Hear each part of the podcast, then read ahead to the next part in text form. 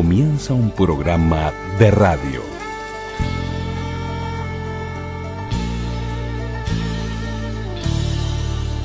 Un programa de radio. Un programa de radio. Radioactividades. Radioactividades.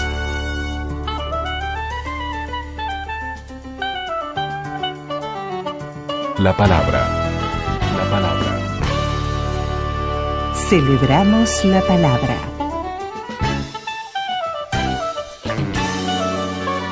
Juan Carlitos Mareco, estás en el último bloque de este programa correspondiente al día ¿Qué te importa? Estación de Londres de la BBC. Estación de Londres de la BBC. Oh, si se será por eso.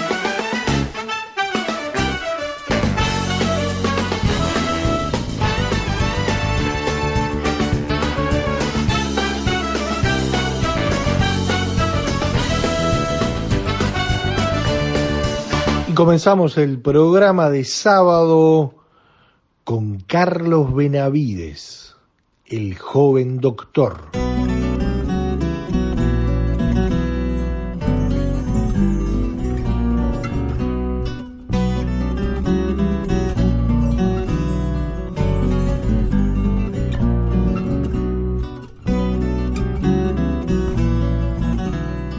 Tal amigas y amigos de Radio Uruguay? Bienvenidos a Radioactividades en este fin de semana del patrimonio. Vino de su pueblo temor y alegría a la vida mítica de la facultad. Su bolso de ropas, libros y recuerdos a la olla de grillos de la gran ciudad.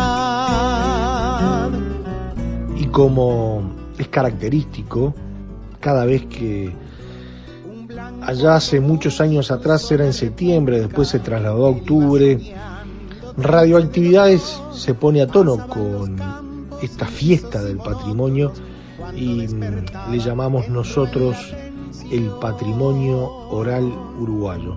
Y en el día de hoy lo centrarán eh, dos personalidades de nuestra cultura, de nuestra historia, don Julio César da Rosa y Idea Vilariño, ambos eh, que cumplen 100 años de su nacimiento en este 2020. Muchacho de pueblo, estrebo de olor, la dura carrera del joven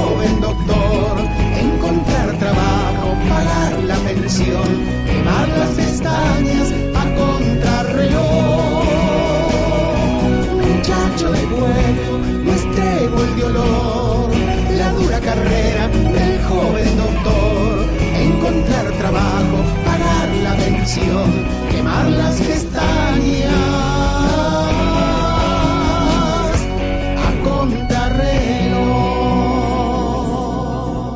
Y esto se completa en sábado y en domingo en el mismo tono, en donde acudimos al archivo y donde desfilan varias voces de notables uruguayos. Les reiteramos eh, el gusto de estar juntos, la invitación para quedarse en los 1050 de la onda media de Radio Uruguay, de la red de frecuencia modulada del interior, también que nos pueden seguir a través de internet, de la página de Radio Uruguay, pero en las diversas aplicaciones y Facebook y Twitter presentes durante toda la semana con radioactividades. Por aquí los saludamos muy fraternalmente Luis Ignacio Moreira y Daniel Ayala que los invitamos a vivir este patrimonio oral uruguayo. Podcast. Radioactividades. Programas DX. Spotify. Anchor.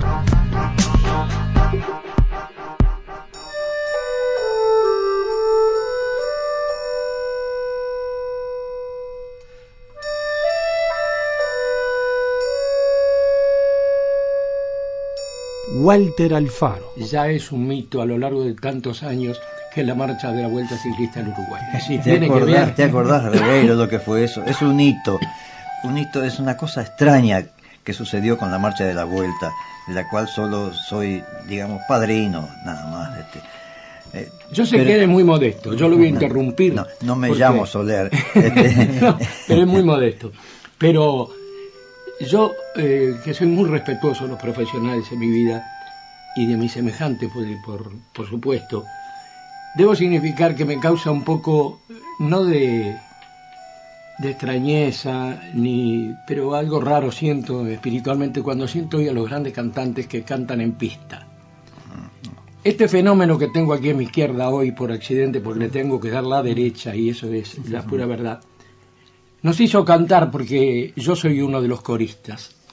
En pista, en aquellos años cuando Carmelo Gaitán, luego de una selección de unos discos long play, los primeros que vinieron, si yo no estoy equivocado, y Walter, te pido que si me tenés que rectificar, dale con fe.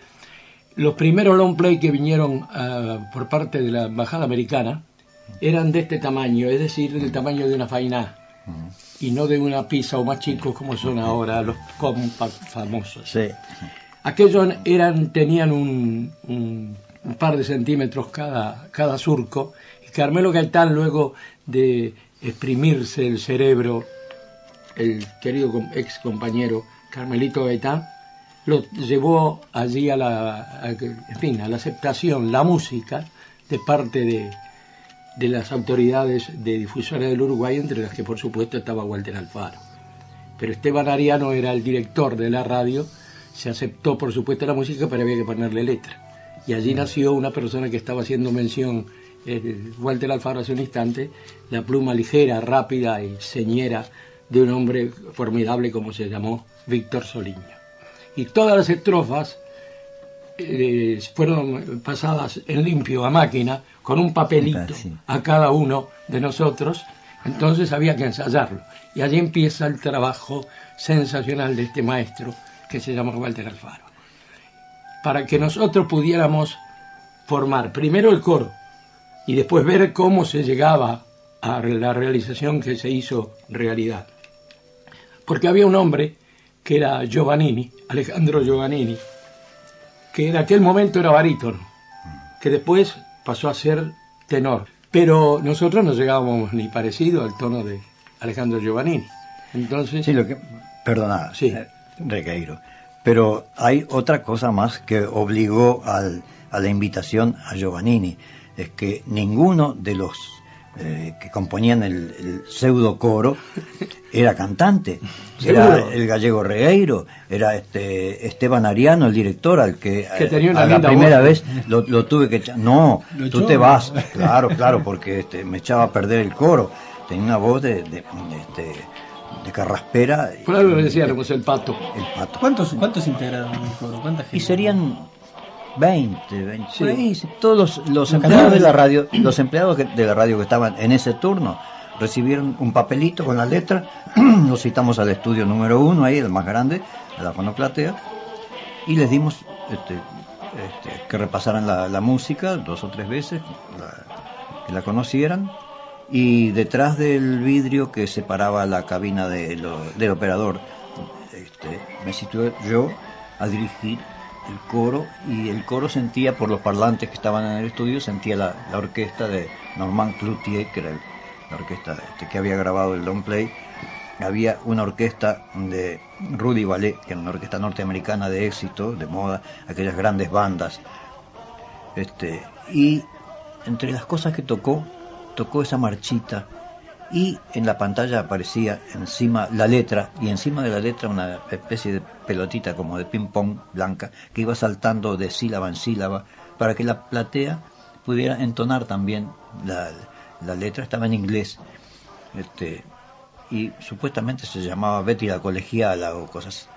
Era una marchita de un- una universidad de Estados Unidos que todas tienen su, su cantito especial que son muy simpáticos. Además de ser una marcha era una marcha muy muy muy simpática porque no tenía el, empaque militarista de las marchas señoriales esas de- que marcan el compás sino un, tono muy este, caminador y me, resultó muy simpática. Y al, a través de los años habrán pasado 18 años fácilmente desde ese momento, aparece el asunto de la vuelta ciclista. ¿Y qué aparece? La marchita esa, pero, ah, esta misma, esta misma, está. Y efectivamente tiene un, un encanto, un encanto especial Que se si, si uno este, mira la imagen ahora que se transmite por TV también y ve el pedaleo coincide con el con el, el- el compás de la marcha que quiere decir que acompañó se, se hizo una simbiosis ahí extraña de lo más feliz que con el, curso de dos años quedó quedó impactada creo yo que si se le sacara a la imagen el sonido le estaría faltando algo a pesar de que tiene a los intérpretes que son los, los verdaderos héroes, los ciclistas y los relatores como Regueiro, haciendo esos sacrificios en la ruta, como yo lo sé muy bien. Pero la marchita era una compañía sonora muy, muy, muy agradable. Pero pasó, y termino rápido la anécdota, porque se nos entusiasma. Este, después, a los dos, tres años, no sé con quiénes hablamos, esto habría que hacerlo, pero ya con un coro de verdad, profesional, gente que sepa cantar, en fin. Quedó la original, quedó la original. La que todavía tiene, suena. La, la que suena todavía, pe- pese a su ruidito de púa y este. Sí, muchas veces di- digo, ahí adentro de ese coro estoy yo. Sí, Porque sí, sí, eso, eh, lo digo con orgullo y con Claro enorme que- satisfacción. claro porque yo recuerdo que no solo estábamos, eh, algunos de los, eh, o mejor dicho, los que estábamos de turno en aquel momento en 18 de Limar, sino que en la esquina había algunos otros coristas también, Mm. entre comillas, que había un bar, no lo voy a nombrar, pero Barrucci, Barrucci. ya no existe. se puede nombrar porque no existe además, el bar Barrucci que era muy popular. Y había unas barras Bravas, bravas, ¿verdad? bravas, sí, sí, sí. Entonces subimos algunos, fuimos con el Gordo Arena y, y quien les habla que éramos más que habitué, éramos, Sí, éramos gente de confianza, gente de confianza. dentro del bar Barrucci y subimos con algunos de, de ellos también, de los muchachos que estaban allí para, para darles el papelito.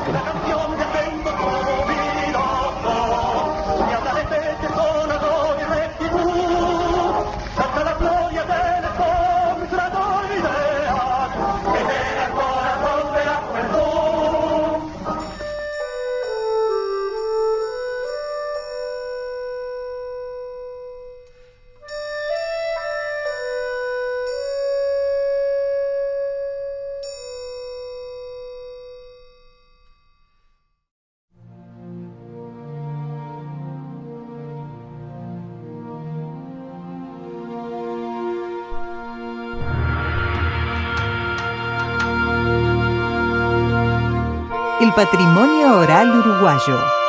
Y bien, aquí estamos, juntos, claro que sí. Aquí no hay tiempo ni espacio que nos separen o nos divida. Teatro de la Imaginación ha presentado a ustedes El Verdugo de Honorato de Balzac Llanto por Ignacio Sánchez. Es la tercera vez que entra. Parece un fantasma. Baja Gomercindo. Se le nota acobardado, sin poder dar un paso más. Gomercindo tiene ahora una expresión. Querido escucha, soy Amanda. Pancho Villa lee Las Mil y Una Noches. Porque era punzante la mía, era destrozadora. Señoras y señores, hoy es un día de fiesta y de exaltación.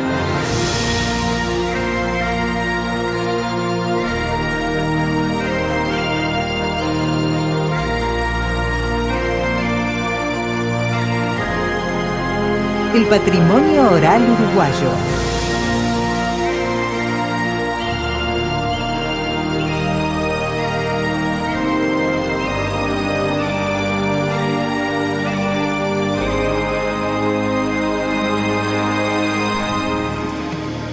Y ahora es tiempo de tener presente a Julio da Rosa, nacido en Costas de Porongos, en el departamento de 33, el 9 de febrero de 1920, escritor, periodista y político uruguayo. Un día me fui muy lejos del viejo pago de mi niñez, cayendo la tardecita me fui muy lejos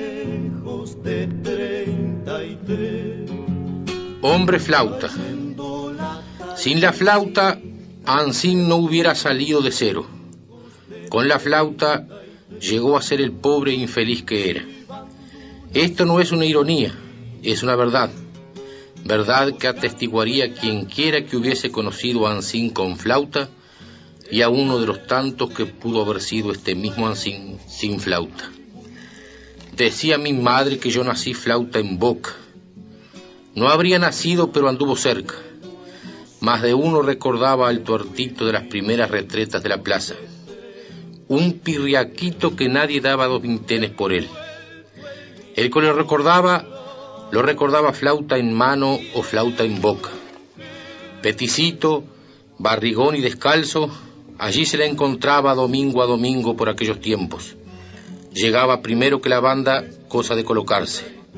En ocasiones, mucho rato antes, de puro ansioso, o para ganarle el tirón a algún canario de esos que no van a oír sino a tragarse la banda. Bien cerca del director buscaba su lugar. La plaza se iba llenando de gente ociosa y paseandera. Ancín iba repasando las piezas aprendidas el domingo anterior y contando las campanadas del reloj de la jefatura, tras las cuales sabía que de un momento a otro llegaría aquella única razón de su espera allí y solo tal vez la única razón por entonces de su vida de atorrantito con madre medio muerta de disgusto por ser él como era. Envuelto en penas y lunas, me halló muy lejos de treinta y tres. Envuelto en penas y lunas, me halló muy lejos de tres. Julio da Rosa nació en Costas de Porongos en 33 el 9 de febrero de 1920 y falleció el 10 de noviembre del 2001 en Montevideo. Escritor, periodista y político uruguayo. Andaría por los 10 años cuando ella debió convencerse a la fuerza de una verdad que hasta entonces había peleado para no creer. Desde que él nació había empezado a pelear. Parece medio anormalcito, comadre. Le había dicho la partera después de bañar aquel montoncito formado casi todo por una cabeza y un vientre. Más anormalcita tendrá usted la que le dije, ¿sabe? La echó. Pero no bien había salido la otra, ella estaba desprendiendo alfileres y apartando trapos para mirar a solas el contenido del envoltorio. No quiso mirar mucho, no precisaba tampoco para taparle la boca a la deslenguada. No ha de saber esta víbora que todo recién nacido se vuelve purita panza y cabeza. Sintió enseguida la necesidad de que los días corrieran a la disparada, de que se formaran semanas y meses y años sin demora y sin nada dentro. Pero los días parecían con pega pega de lerdos, parecían bolsas llenas de horas grandotas y pesadas, gigantes cabezudos y panzones parecían.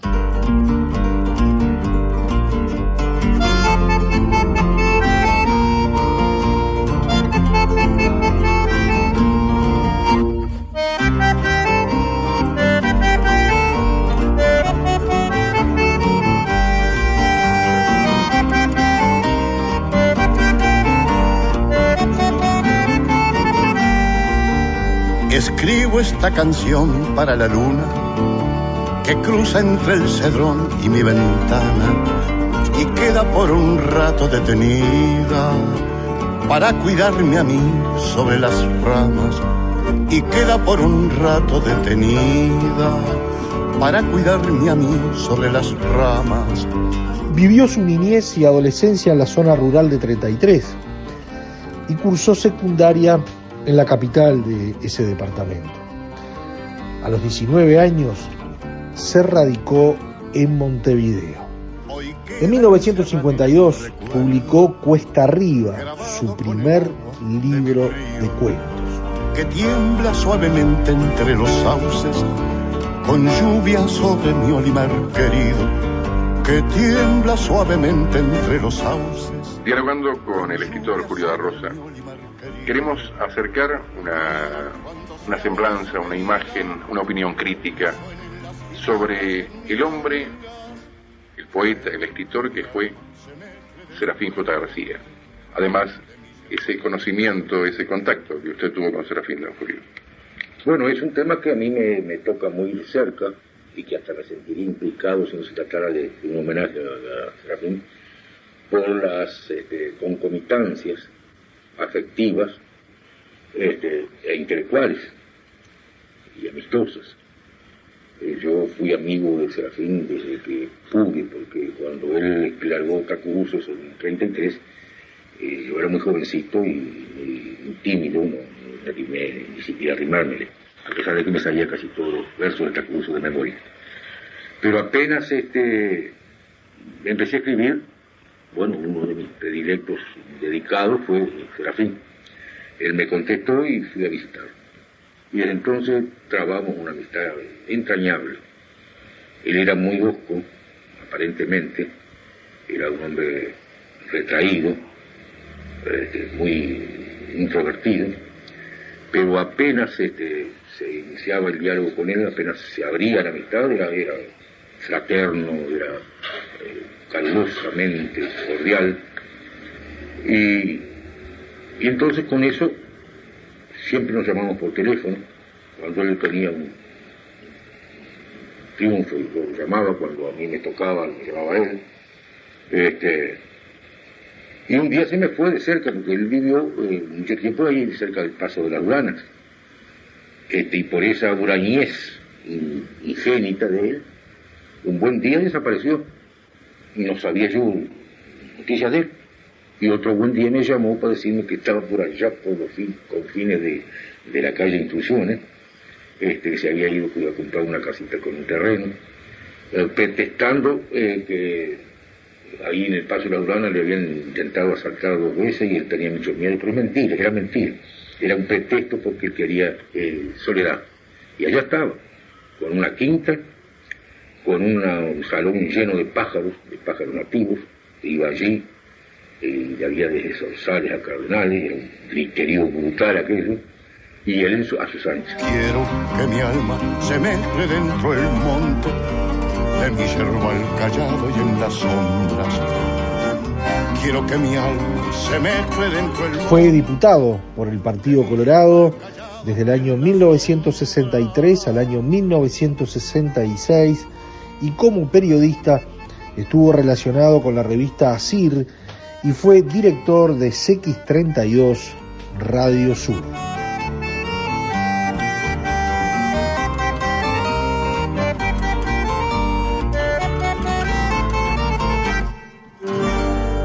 Celebramos la palabra.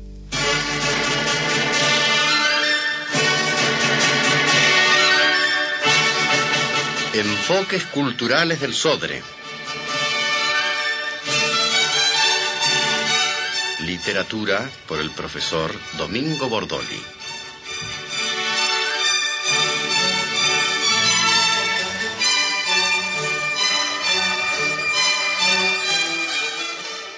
Tenemos hoy el placer y el honor de presentar al narrador y representante nacional Julio da Rosa, el cual gentilmente se ha dignado responder a una serie de preguntas que vamos a formularle. La primera es la siguiente. ¿Qué opinión da Rosa le merece la crítica oral o escrita que se ha hecho sobre sus obras? Primero permítame, Bordolí, decirle que el honor y el placer es para mí. Bueno, bueno. Yo sé que aparte. yo sé que esta audición tiene una gran opinión, hace mucho que se realiza y sobre todo la autoridad que la preside le da esa relevancia. Bueno, adelante. Respecto de su pregunta, le puedo decir lo siguiente. Yo soy un hombre muy sensible a la crítica. Alguna vez lo Creo dije, que lo somos todos. alguna vez dije y fue repetido que era más sensible a una crítica que a un palo. Sí. Y esa es la verdad. No me refiero exclusivamente a la, a la crítica desfavorable. Tanto la favorable que me halaga, como la desfavorable eh, que me incita, eh, producen sobre mí efectos eh, beneficiosos. La crítica favorable, naturalmente, me estimula. Y la otra me hace pensar y sobre todo repensar sobre lo mío, sobre lo que he dado, y muchas veces me hace volver sobre mis huellas. Julio da Rosa se destacó como un importante cuentista dentro de la tradición del criollismo, influenciado fuertemente por la obra de Juan José Morosoli, a quien consideró su maestro. Escribió literatura infantil y juvenil, y los relatos buscabichos se convirtieron en clásicos de nuestra literatura. Creo que, eh, en síntesis, eh, todo lo que se ha escrito sobre, se haya escrito y se puede escribir sobre mí, es beneficioso para mí. Muy bien. Me ha hecho bien, me ha hecho meditar, me ha hecho pues, muchas veces rectificar rumbos. Y le puedo hacer otra pregunta, me parece que puede tener su interés. Por lo menos los escritores se la han formulado alguna vez. Es la siguiente. Si usted ha sido leído por el público que usted deseaba, o si se quiere de otra manera, ¿cómo cree usted que debieron haber sido leídos sus escritos? Bien, a ese respecto, como usted se imaginará, yo que eh, escribía desde un medio, desde aquel en que me formé, eh, mi mayor deseo fue desde un principio el ser leído por aquellos hombres que integraban ese medio junto Eh, conmigo. claro, Y no sé si esta será una ambición de todo escritor. Me hubiera gustado mucho que mis propios personajes, los propios personajes de Está obras, bien, está bien. eh, fueran conocedores de- directo de lo que Creo yo que alguno. y alguno, y alguno lo logró. El protagonista de Hombre Flauta. De Hombre Flauta, de, de Loco, un cuento en que es protagonista un gran amigo mío, y a cuyo respeto yo quiero decir lo siguiente, que antes de publicar el cuento, yo se lo leí y pedí el asentimiento de él para publicarlo. ¿Y? Toda esa gente yo hubiera deseado que me leyera, pero naturalmente eh, muchos de mis personajes están limitados por muchas eh, por muchos factores, Eh, incluso el de la ignorancia, El del eh, alfabetismo, propio del, medio donde Eh, se claro, desarrollaron.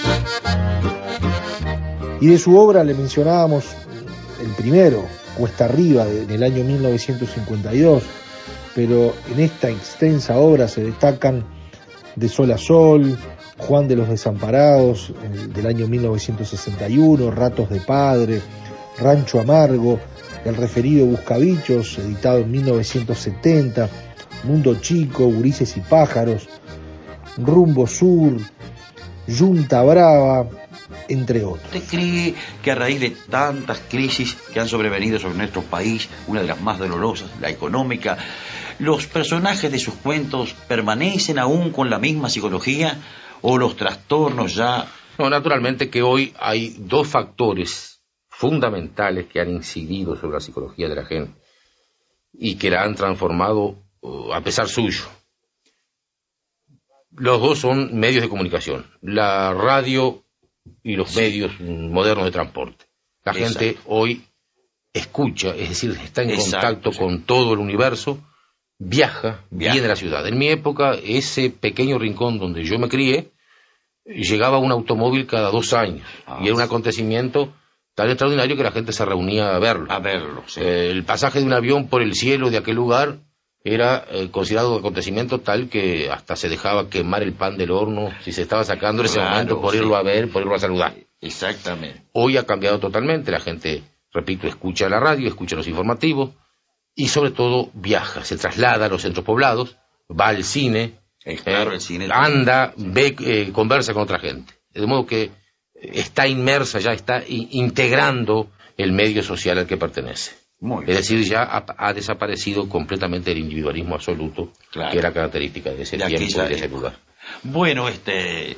Da Rosa, este, profundísimamente agradecido a todas estas Al interesantísimas respuestas que usted nos ha dado. Y anunciamos a nuestros oyentes que volveremos a contar con la presencia de Julio Da Rosa en nuestra próxima audición.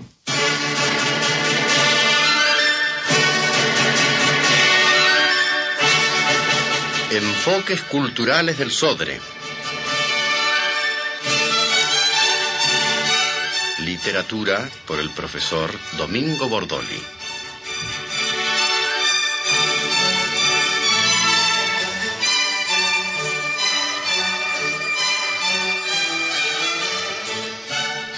Julio da Rosa fue Premio Nacional de Literatura y recibió el Gran Premio a la Labor Intelectual y además fue miembro de la Academia Nacional de Letras. ¿Y para qué la quiero yo?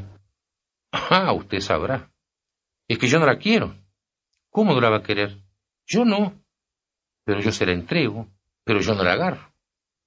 Ahí estaban cuando sonó la acordeón de la vieja Bernabela. Se reiniciaba el baile. Mena se enderezó y buscando con la llave el bolsillo, allí la metió diciendo, y bueno, si no la quiere, vamos a bailar. Julio da Rosa, escritor, periodista, político uruguayo, en este 2020 se cumple el centenario de su nacimiento. En 33, el 9 de febrero de 1920.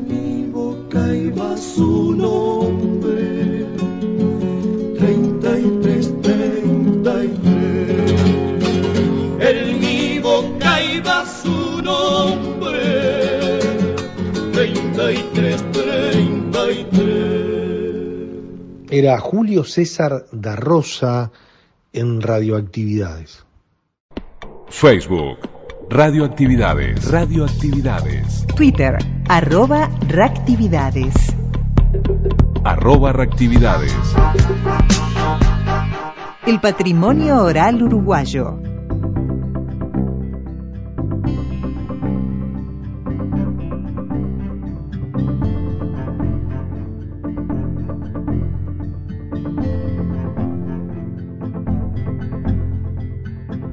Idea Vilariño, poeta, ensayista, crítica literaria, traductora, compositora, docente, perteneciente al grupo de escritores denominado Generación del 45. Carta 1. Como ando por la casa diciéndote querido, con fervorosa voz, con desesperación de que pobre palabra no alcance a acariciarte, a sacrificar algo, a dar por ti la vida, querido, a convocarte, a hacer algo por esto, por este amor inválido. Y eso es todo, querido. Digo querido y veo tus ojos todavía pegados a mis ojos, como atados de amor, mirándonos, mirándonos, mientras que nos amábamos, mirándome tus ojos, tu cara toda, tú. Y era de vida o muerte estar así, mirarnos. Y cierro las ventanas diciéndote querido, querido, y no me importa que estés en otra cosa y que ya no te acuerdes.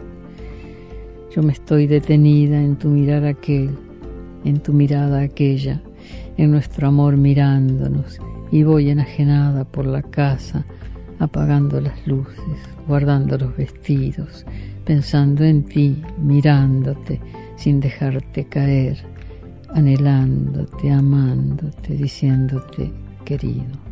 Idea Vilariño nació en Montevideo el 18 de agosto de 1920 y falleció en la misma ciudad el 28 de abril del 2009.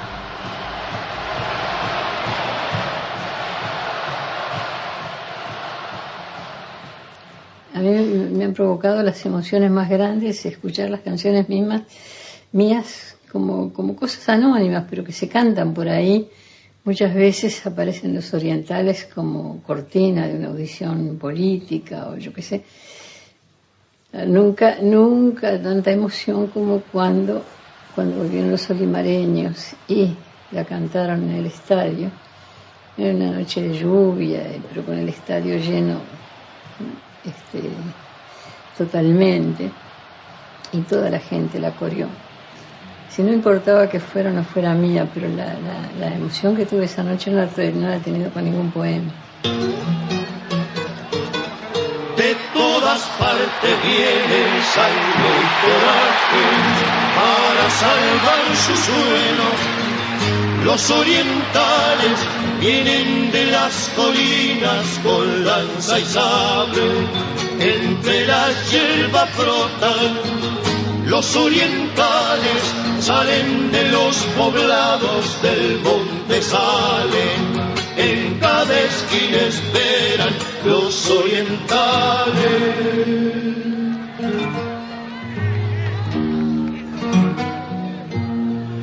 Porque dejaron sus vidas, sus amigos y sus bienes. Porque les es más querida. La libertad que no tiene, porque es ajena la tierra y la libertad ajena. Y porque siempre los pueblos saben romper las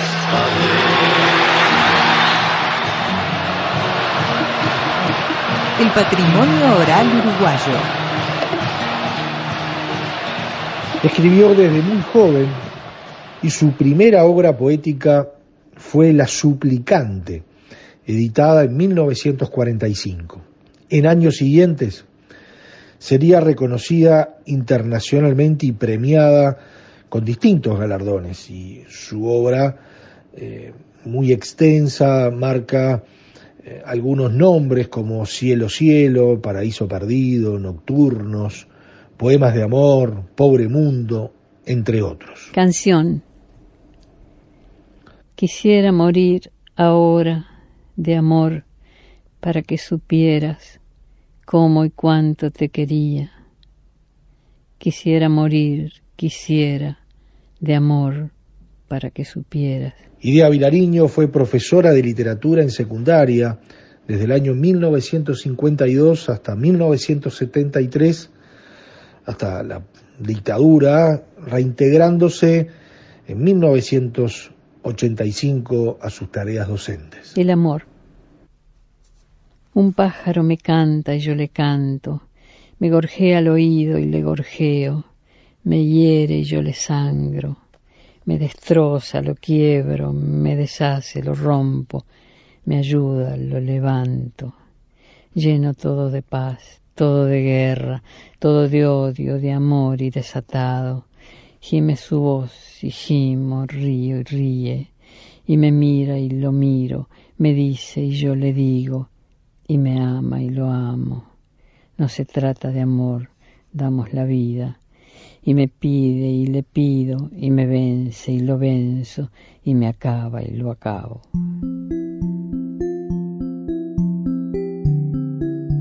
Integró la generación del 45 junto a Juan Carlos Sonetti, Mario Benedetti, Ángel Rama, Carlos Real de Azúa, Emil Rodríguez Monegal, Amanda Berenguer, Carlos Maggi, Mario Arregui, entre otros. Y participó en numerosos emprendimientos literarios, siendo colaboradora de Marcha, de La Opinión, de Brecha, entre otros.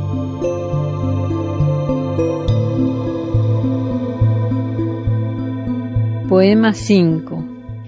Cómo olvidarse, cómo desalojar el crudo recuerdo de la muerte, esa desgarradora memoria, esa herida, si es el precio increíble, el altísimo orgullo.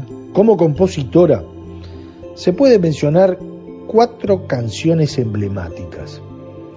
A una paloma, musicalizada por Daniel Biglietti, la canción y el poema, musicalizada por Alfredo Citarrosa, y Los Orientales, y Ya me voy pa' la guerrilla, musicalizada por Los Olimareños. El miedo. Es amarillo afuera, hay Dios es amarillo, como un pájaro seco, hiriente y desplumado, como que doloroso. Tiene miedo la tarde, tiene horror la mañana, el día que lastima o se tiñe de estiércol o se afila los dientes.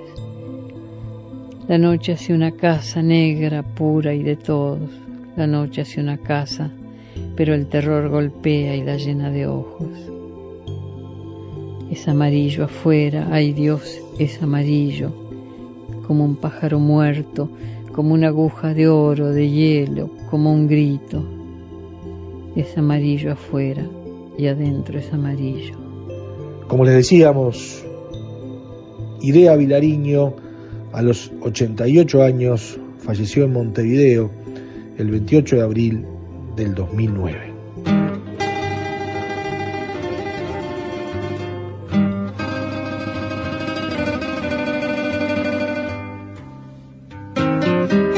La canción.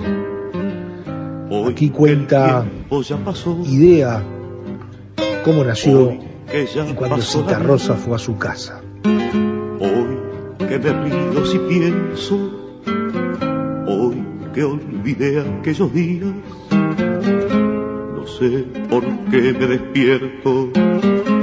Algunas noches vacías, oyendo una voz que canta y que tal vez es la mía. Una noche cayó en, mi casa de las Toscas, este, Chita Rosa, allá a medianoche.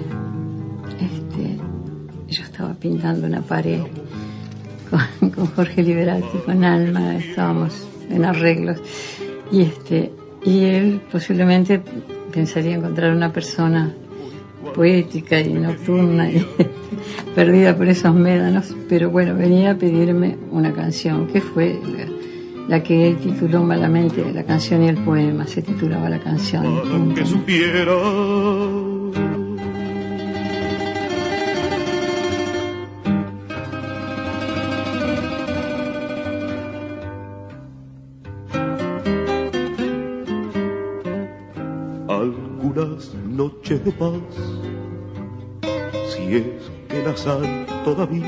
Pero además estaba Las Toscas mismo, que durante muchos años fue un paraíso, una maravilla. Finalmente me hicieron la rambla, me arrasaron los, los montes de pinos este, que separaban de la playa, me pusieron luces en la rambla y después vinieron unos vecinos difíciles de sobrellevar. Y bueno, este es una de las cosas que extraño, es el ruido del mar desde que me vine. Lo que es el silencio con el mar y el silencio sin el mar. ¿no? para que supiera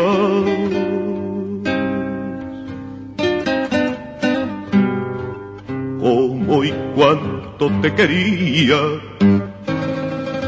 quisiera morir ahora amor para que supiera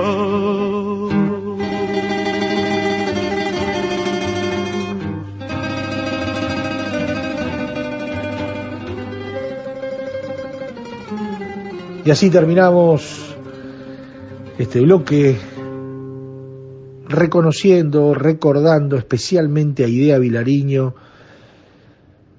Parte de este material que compartimos surgió de Idea de Mario Jacob, un documental del año 1997, también del sello Ayui Tacuabé, Idea Vilariño, Poesía. Nadie.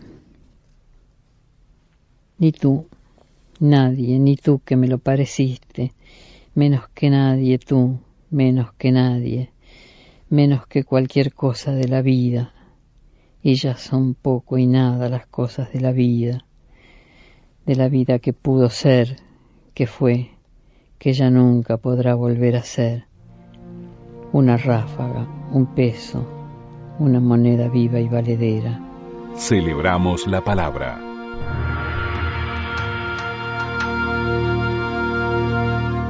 El patrimonio oral uruguayo. Y bien, aquí estamos, juntos, claro que sí. Aquí no hay tiempo ni espacio que nos separen divida.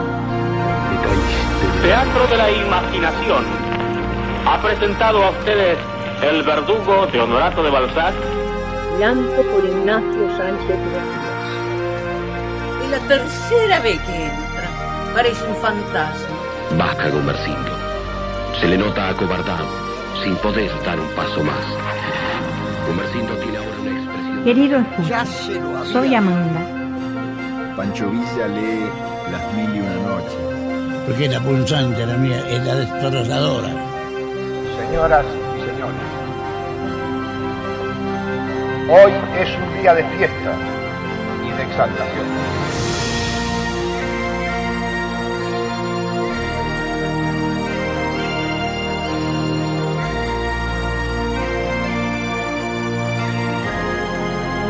El patrimonio oral uruguayo.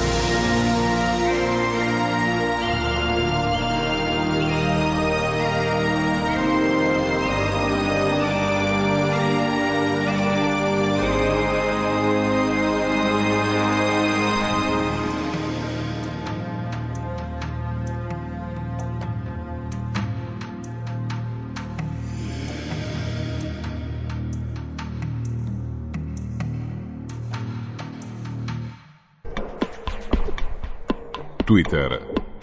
Twitter. Arroba reactividades. Arroba reactividades.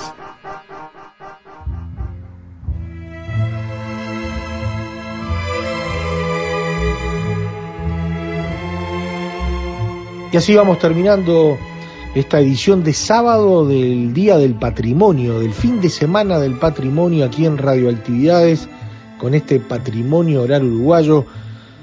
Estuvo Julio César da Rosa, estuvo Idea Vilariño. Nos vamos con Cristina Fernández y la Orquesta Filarmónica de Montevideo, la voz y el poema. pienso hoy que olvidé aquellos días no sé por qué me despierto algunas noches vacías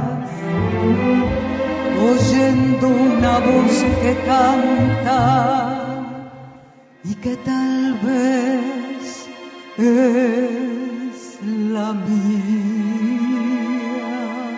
Y así vamos cerrando un programa más. Este fin de semana del patrimonio eh, se completa mañana, en domingo, con Amanda Berenguer, con Margarita Girgu, con Washington Benavides, con Horacio Quiroga, va a estar Mario Benedetti también en el centenario de su nacimiento, Daniel Vidart, Rodolfo Talich, Enrique Strázulas, en definitiva eh, una linda ocasión para tener presente a toda esta gente que hace, hizo la historia de nuestro país.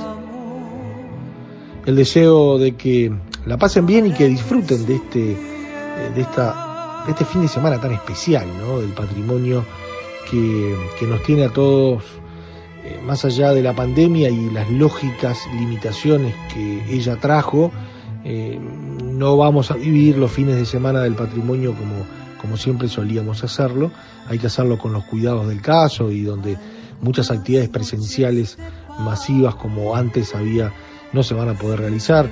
Pero, pero bueno, es una fiesta, es una fiesta bien uruguaya y la vivimos aquí en la radio. Entonces, a la manera de radioactividades, mañana en domingo con otra edición más del patrimonio oral uruguayo. Abrazo grande, que pasen bien. Chau, chau.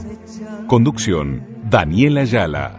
Locución institucional, Silvia Roca y Fabián Corrotti. Producción y edición de sonido, Luis Ignacio Moreira.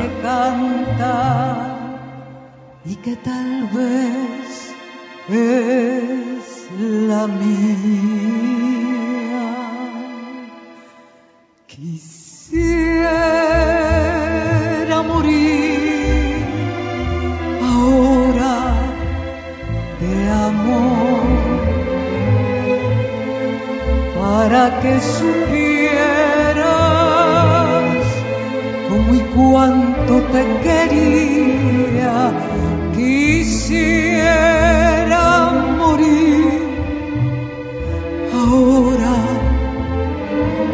amor para que supieras